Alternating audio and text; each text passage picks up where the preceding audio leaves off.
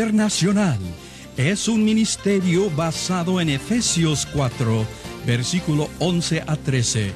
Y Jesús mismo constituyó a unos apóstoles, a otros profetas, a otros evangelistas y a otros pastores y maestros, a fin de perfeccionar a los santos para la obra del ministerio, para la edificación del cuerpo de Cristo, hasta que todos lleguemos a la unidad de la fe y del conocimiento del Hijo de Dios, a un varón perfecto, a la medida de la estatura de la plenitud de Cristo.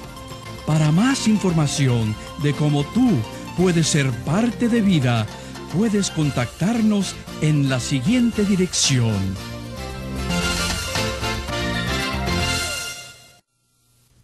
El segundo libro del Pentateuco es el libro de Éxodo. Su nombre proviene de la versión eh, griega, la Septuaginta o la Biblia que tenían los griegos eh, de la versión hebrea. Y significa salida o salir de. El libro de Éxodo es muy importante porque es el eslabón entre los patriarcas y entre los libros de Levítico, donde se desarrolla más el sistema ceremonial y sacerdotal. También se tratan en profundidad las leyes de santidad. Y también entre los libros de Números y Deuteronomio. Eh, se encuentra la salida del pueblo por mano de Moisés, eh, haber pasado el eh, Mar Rojo huyendo de Faraón y el decálogo dado o los diez mandamientos que fueron dados en Sinaí juntamente con algunas ah, leyes que irían a regir la vida nacional y la vida religiosa de la nueva nación que iba a entrar en la tierra prometida. Estas leyes son ampliadas más adelante en el libro de Levíticos y tienen un comienzo aquí y la importancia de Éxodo es que da los primeros esbozos para comprenderla en, mayor profundidad y detalle en los eh, siguientes eh, tres libros. Vamos a mirar la región de donde el pueblo de Israel salió y esta región es eh, Egipto, una de las potencias antiguas, donde Jacob descendió con 70 ah, personas y eh, se establecieron en la, en la parte de Gosén. Allí llegó a ser una nación poderosa. Pero antes de seguir el transcurso de la historia, miremos un poco de la geografía también y de la historia de Egipto. Este es el Egipto como se conocía en su antigüedad. Tenemos aquí el Alto Egipto, donde nace el río Nilo, abajo en las cataratas Victoria. Aquí tenemos la primera catarata del Nilo.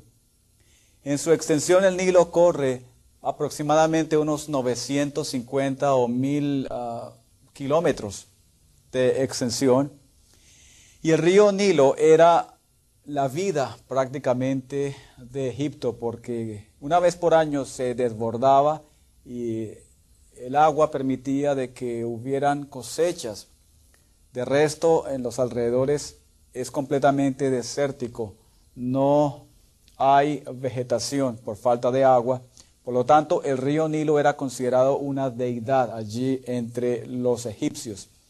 Dos de las ciudades más importantes especialmente durante el Reino Nuevo tenemos a Texas, Luxor y ciudades al norte, en el Bajo Egipto tenemos a Tanis, Ramesés, que se cree fue construida por los hebreos, Or, Gizeh y Memphis.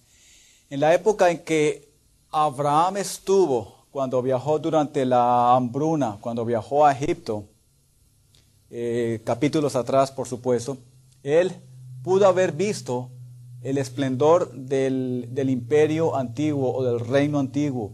Probablemente Abraham vio las pirámides de 500 años de antigüedad juntamente con la esfinge, vio construcciones ah, sorprendentes.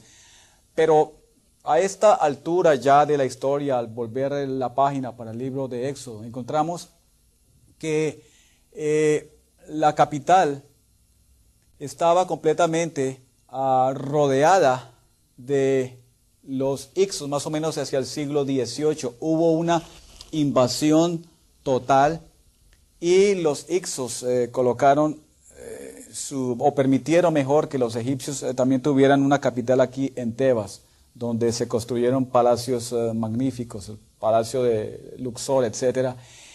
Y ellos guardaron completamente por dos siglos, más o menos dos siglos y medio, la hegemonía sobre toda esta región, los Ixos. Los Ixos Ah, lógicamente permitieron de que se establecieran los, ah, los hebreos en esta región de Gosén, que era una, región ah, muy fructífera, porque estaba regada por el delta de Nila o los canales de irrigación que iban a desembocar en el mar Mediterráneo. Estos Ixos eran muy odiados por los egipcios. Más adelante, eh, los egipcios recobraron nuevamente su, ah, su nación y expulsaron a, los egipcios, a los Ixos, y los egipcios tomaron control por completo de la región desde el Bajo Egipto hasta el Alto Egipto y empezó la opresión ah, para el pueblo hebreo que se encontraba aquí en esta región de Gosé. Hay que recordar que la escritura dice que se levantó un nuevo faraón que no conocía, que no ah, conocía lo que había sido hecho bajo Jacob y bajo José. Por lo tanto, está hablando ya de dos dinastías diferentes, la dinastía del, Reino Medio y eh, del Reino Nuevo. El Reino Nuevo, lógicamente, bajo los nuevos faraones egipcios y el Reino Medio bajo la dinastía de los Ixos. Los egipcios no eran muy, ah, no veían con buenos ojos a los eh, pastores de oveja. Para ellos era una abominación. Cabe destacar que cuando eh, Jacob se presentó ante Faraón, José le aconseja prudentemente de que anunciara de que eran pastores de, ovejas y, querían, y que querían una región un poco alejada. Por lo tanto, el faraón les concede aquí Gosén. Eh, para ellos era abominación todo pastor de oveja y los hebreos entonces concurrieron, o mejor cayeron bajo esa mm, maldición aparente que tenían los egipcios por todo lo que fuera pastor de ovejas. Ah, se han encontrado en la tumba de los reyes aquí en la, región de Luxor ah, sarcófagos y momias de, la, de épocas antiguas, más o menos del reino antiguo, cuando fueron construidas todas estas pirámides y la, y la esfinge ah, de Gizeh. Y aquí en el Valle de los Reyes ah, nos ha permitido conocer un poco del trasfondo y de la cultura egipcia. Los egipcios adoraban el sol, la luna, las estrellas, adoraban el río Nilo. Para ellos era un dios. Y también ah, idolatraban animales, aves, también eh, la rana, eh, ciertas, ah, eh, eh, ciertas figuras para ellos tenían una, una connotación ah, de, Dios. Por lo tanto, ellos estuvieron durante esos 400 años que permanecieron aquí en, Egipto luchando contra toda esa corriente de idolatría y vemos de que ellos, aunque estaban alejados, alejados hacia la tierra de Gosén, pero poco a poco esa idolatría fue entrando en ellos. Egipto llegó a ser como una especie eh, del mundo ah, espiritual, el mundo que rodea completamente de maldad a lo que representaba el Israel antiguo. El faraón que estuvo bajo el éxodo, se cree que fue Ramsés II. Ah, y durante la época de Ramsés, eh, surgieron nuevos problemas tácticos de defensa del país. En primer lugar, como los, los hebreos estaban en la entrada hacia Canaán y hacia otras, ah, hacia otras provincias, entonces ellos podían aliarse fácilmente con los ah, que pretendieran entrar y hacer guerra contra los egipcios. A ellos no les convenía eso. Para ellos era una ah, frecuente preocupación pensar de que los hebreos fueran a hacer una coalición con otras naciones para pelear contra los egipcios. Y en segundo lugar, otro factor importante es que ellos querían exterminar, Faraón quería exterminar por completo la raza hebrea por su odio. Se había levantado un nuevo Faraón por su, lo que representaba para ellos pastores de ovejas y se presentó la oportunidad en construcciones. Eh, Faraón vio la oportunidad para tomar esclavos, mano de, obra barata y erigir nuevas edificaciones, especialmente en Tanis y en, Ramesés. De esta manera podían eh, esclavizar a los, eh, hebreos para que desaparecieran por completo y subyugarlos para que no fueran a tener ningún tipo de alianza con otras naciones. Esta más o menos es un recuento del Egipto en que los hebreos estuvieron por 400 años. Uh, Dios los visitó allí, vio que ya había llegado el tiempo y pues levantó por completo un nuevo Salvador en esta ocasión o un nuevo libertador representado en Moisés. Dentro de la religión politeísta, ya para seguir adelante, encontramos el dios Horus, con cabeza de halcón. También eh, encontramos a Ra, eh, la adoración del sistema ah, solar. Eso estaba concentrado aquí en Heliópolis y en On. son las ciudades donde se, se, concentró la adoración de este dios. Y el dios Amón, aquí en Texas y en, uh, Luxor y en Karnak, estas eran eh, dioses nacionales, sin embargo los egipcios preferían dioses locales. Ah, los animales, la rana, ah, los, ah, las langostas, el río Nilo, eh, no querían dioses eh, traídos de fuera, sino los dioses locales eran a los que ellos estaban sirviendo. Y finalmente el dios de la inmortalidad muy difundido en Egipto, la creencia de que el hombre era inmortal, de que después de que moría ah, iba nuevamente al lugar ah, de la eternidad atravesando el valle de la muerte. Por lo tanto, para ellos eh, fue o se concentraron en, eh, en, embalsamar los cuerpos de una manera especial para que fueran preservados, especialmente de los potentados y de los reyes, durante su viaje eh, al más allá o al viaje a la inmortalidad. del Dios, el Dios Osiris y eh, también esto ha permitido pues descubrir y mirar los sistemas de envasamiento que ellos utilizaban anteriormente. Se cree que la fecha del éxodo más o menos fue de 1450 a 1220. Eh, se encontró una inscripción hacia el año 1220, o que data de, de esa época, 1220 antes de Cristo, en la cual se anunciaba de que los ah, israelitas estaban ya en Canaán. Por lo tanto, el éxodo tuvo que haber, haberse llevado a cabo entre más o menos 1450 al año 1220. Establecer una fecha con seguridad en este momento es un poco imposible. El capítulo 1 vemos cómo Dios levanta un caudillo. Han pasado 300 años desde la muerte de José se ha levantado un nuevo faraón. Los 70 se han multiplicado en miles. Y eh, este faraón quiere ah, exterminarlos por completo y también quiere utilizarles como eh, esclavos para hacer las edificaciones usando eh, barro y ladrillo. Los Ixos ya han sido expulsados, hay una nueva dinastía que se sienta en el trono, una nueva eh, familia, Ramsés II, y empieza una opresión terrible de los hebreos en los cuales ellos claman al Señor por, por libertad.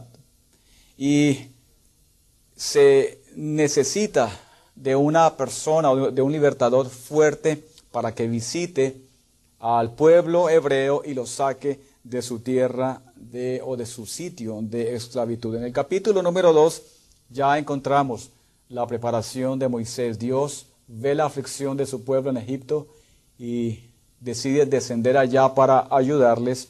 Hay un nuevo decreto en que todos los niños tenían que, que ser eh, exterminados por completo. Solamente permitían que las niñas ah, sobrevivieran y esto lo, lo hacían para que las ah, nuevas generaciones fueran absorbidas por los egipcios.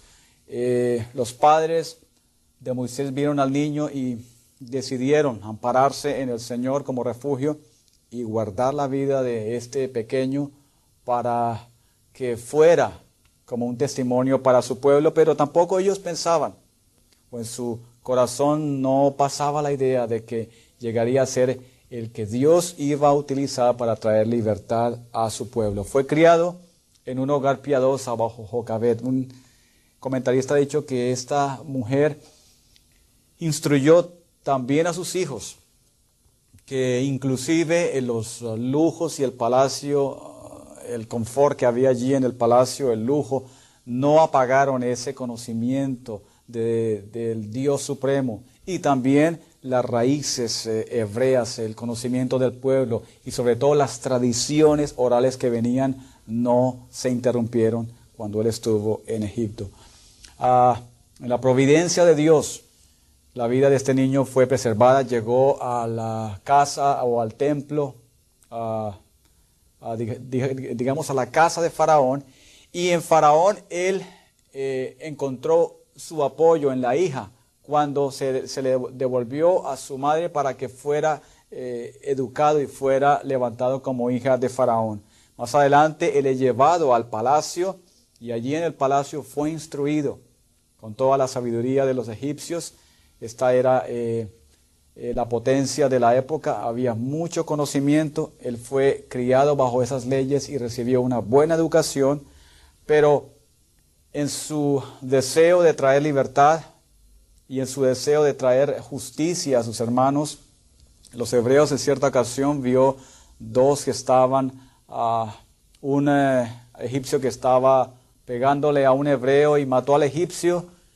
Y al día siguiente su sorpresa fue cuando fue denunciado por uno de ellos de que él no era juez, de que él no tenía ah, derecho de decirles que se separaran de esa pelea que tenían porque él no iba a tener un papel de juez definitivo como ellos.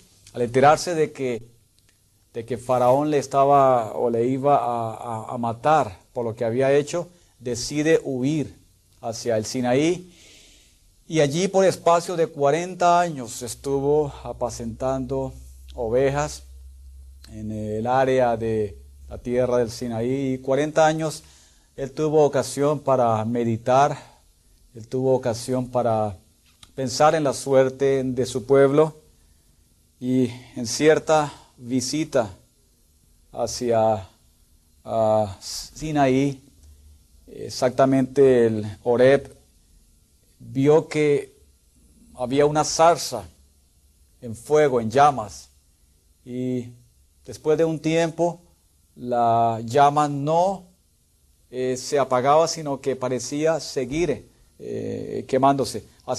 Eh, lleno de curiosidad, se acerca a esa zarza y es cuando Dios le advierte de que quite el calzado de sus pies porque esa tierra es santa y viene el llamamiento oh, para Moisés para traer liberación a su pueblo. Moisés inicialmente ah, no estuvo muy complacido con el llamamiento, ah, se sintió incapaz y colocó algunos obstáculos para lo que Dios quería. En primer lugar, uh, arguyó que él era inferior. ¿Quién soy yo para que vayan ante Faraón? ¿Quién eh, o cuáles son mis capacidades? Las había perdido en el desierto, probablemente, pero se sintió una persona que no era la más adecuada para hacer el trabajo. En segundo lugar, su autoridad. Eh, ¿En nombre de quién iré? Él temía de que al presentarse ante Faraón eh, solamente fuera respaldado por sus palabras, pero Dios le asegura de que iría con la vara y con el poder de él.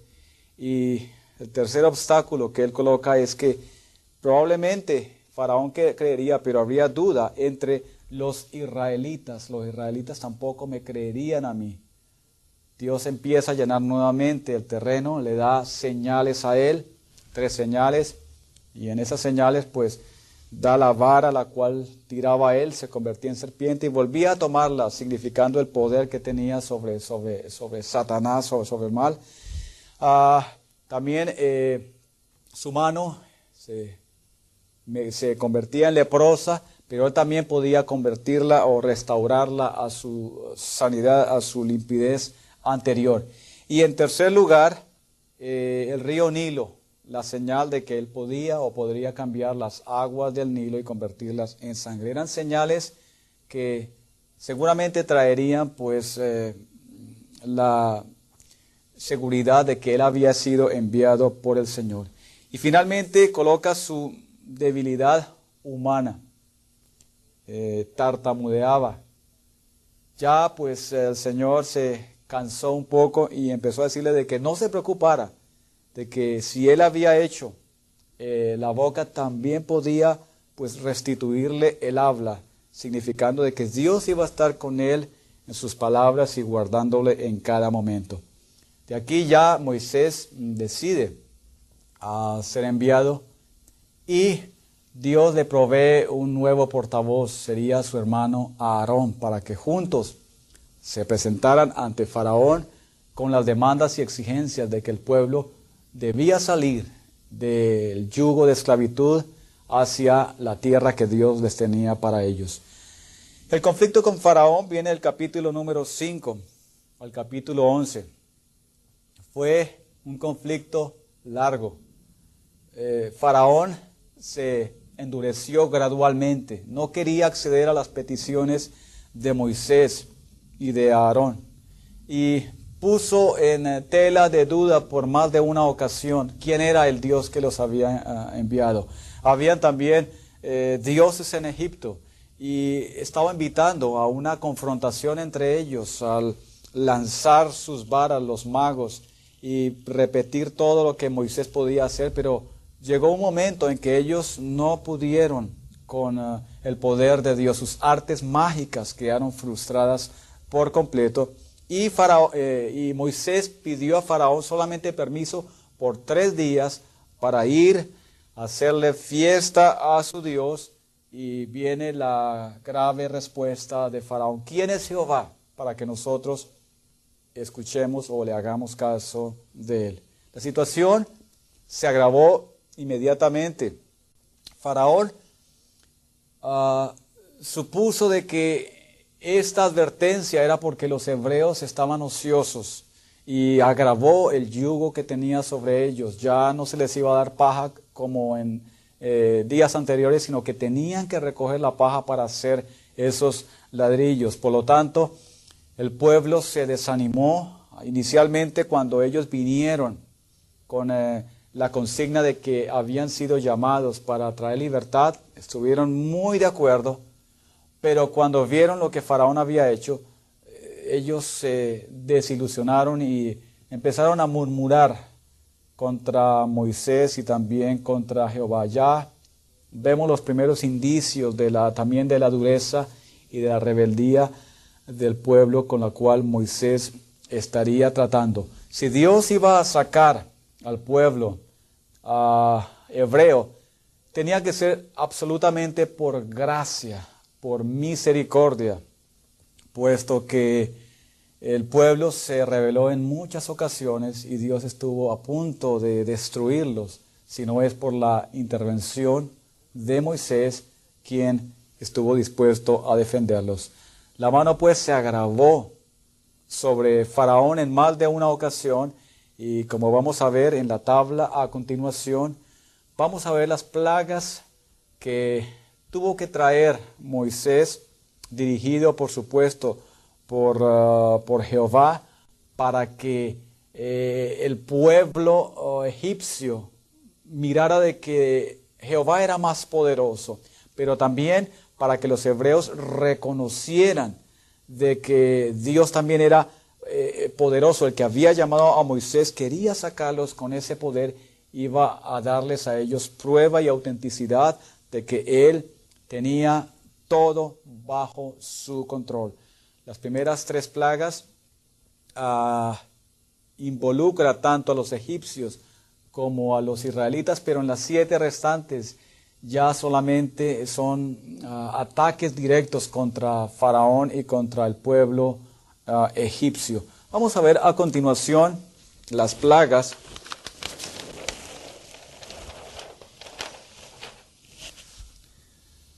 Las plagas que sucedieron aproximadamente en, el término en que Dios determinó por completo a arrasar o sacar, destruir a, los egipcios, pero sacar en libertad a su pueblo. Primero, el agua del Nilo fue convertido en sangre. Esa fue una de las señales que Dios le había dado a Moisés en su llamamiento, de que tomara las aguas del Nilo y se irían a convertirse en sangre en toda la tierra de Egipto. El río Nilo era un dios para ellos. Fue un ataque a esta deidad. Y aquí mostraba con uh, toda, sin lugar a dudas, de que Dios tenía un poder y un poder para controlar los dioses egipcios, no podían hacer nada contra él. En segundo lugar, eh, eh, Moisés eh, tuvo que traer, o Dios tuvo que traer a, través de la mano de Moisés ranas. Las ranas invadieron por completo todo el territorio de Egipcio. Estaban en el palacio de Faraón, estaban en la casa del, del siervo más pequeño, y fue esto para ellos motivo también eh, de gran sufrimiento. Donde quiera que ellos iban encontraban ranas. Los hechiceros trataron de, de hacer todo esto en parte lo, lograron, pero más adelante se vieron incapaces. Y entre cada, en cada una de estas, ah, estas plagas, Moisés siempre se, presentaba delante de Faraón. Faraón accedía gradualmente, ah, permitía, daba ciertas concesiones al pueblo. Ah, primero que fueran solamente hasta tal lugar, que dejaran los niños, que dejaran a las mujeres y el ganado, pero nuevamente cuando ya la plaga finalizaba o se extinguía, entonces endurecía su, eh, su corazón contra, contra Dios. El número tres, piojos. Vino piojos tanto en los hombres como en el ganado. Y esto fue un tormento que no pudieron resistir ellos. Llamaron a Moisés para que quitara esto y para anunciarles de que ellos podían ir a adorar su Dios. Número cuatro, vinieron moscas. En otra versión encontramos la palabra tábanos. Y estas moscas también fueron ah, motivo de, sufrimiento. Ah, invadieron toda la tierra y de aquí en adelante ya las plagas se están agravando porque primero el ganado ah, va a ser afectado y luego vienen una serie de, calamidades que van a atentar contra la economía egipcia. Número 5, como dijimos, viene la muerte del ganado. Todo el ganado murió. Todo el ganado pereció. Dijimos que a partir de número 4 en adelante hasta el 10, estos ataques se centraban solamente en los egipcios. En el número 6, úlceras dolorosas. Ya aquí los hechiceros pues no tuvieron que repetir nada de esto, pues su cuerpo estaba cubierto por completo de estas úlceras. Eran extremadamente dolorosas y para, para los egipcios fue una constante irritación, dolor. Ellos eh, pidieron la intervención de Moisés para que eh, se les quitaran o fueran sanados por completo. Así fue hecho y cuando se endurecieron nuevamente, entonces Dios tuvo que enviar truenos y granizo. Hubo una granizada tremenda. Nunca había sucedido eso en Egipto. Los egipcios que ya estaban viendo lo que estaba sucediendo, pues corrieron a guarecerse. Los que no lo hicieron así murieron. Y aquí se muestra ya que la mano de Jehová, la mano del Señor, se va grabando poco a poco hasta llegar a su culminación en el número 10. La octava plaga langostas se levantaron por toda la tierra. Ah, debo aclarar que en el número 7, con los truenos y el granizo, la vegetación por completo, eh, las ah, cosechas de cebada, de lino, se echaron a perder por causa del granizo y lo que quedó En el número 8, las langostas dieron buena cuenta de ello. Arruinaron por completo la economía egipcia. Ya ellos empezaron a hablar ante Faraón. Hay que sacarlos, hay que echarlos fuera. Egipto está destruido, está arruinado y ya ellos temían por sus vidas, pero seguía a Faraón sin ceder ah, ante las insistencias y las demandas de Moisés y Aarón. Finalmente, el número 9, vinieron tinieblas. Tinieblas subieron sobre toda la tierra de Egipto. Ah, había luz en las ah, cabañas de los, ah, de los hebreos.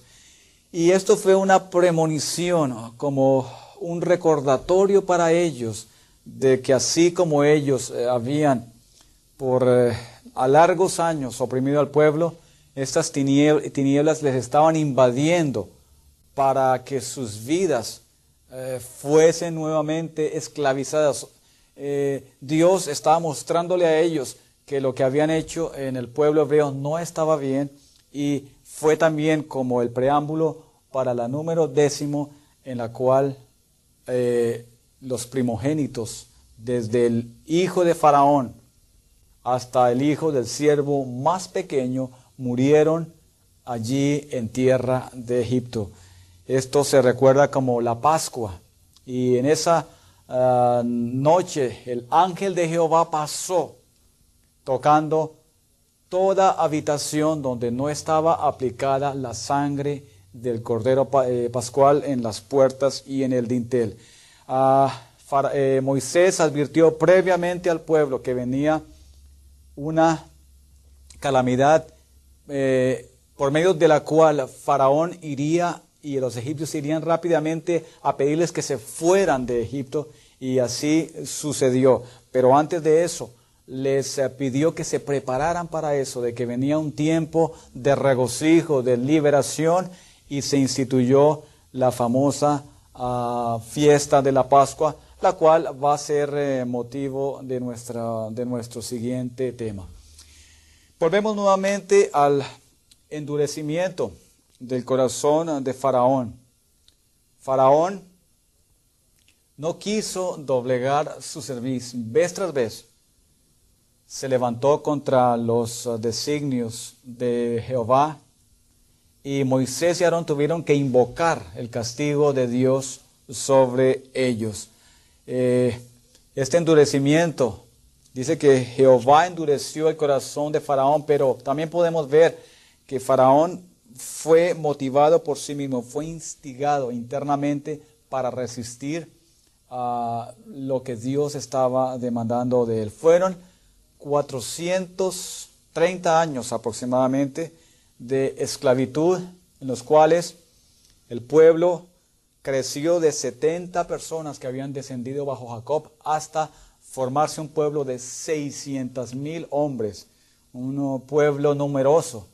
Y cuando eh, trató Faraón con todo su poderío de exterminar el pueblo, sabiendo que, de, que de aquí pues vendría nuevamente o seguiría la, genealogía o el linaje para que viniera eh, eh, la simiente prometida, entonces Dios tiene que intervenir para ah, guardar su pueblo. Entraron bajo Jacob, pero tuvieron que salir bajo Moisés en términos muy diferentes y en nuestra próxima clase vamos a ver lo que Dios hizo a través del transcurso del Mar Rojo y cómo Dios determinó llevarlos hasta el Sinaí para preparar sus corazones y preparar sus mentes para que ellos recibieran la ley. Estas son las, las plagas de Egipto y con esto hemos terminado la primera parte del libro de Éxodo.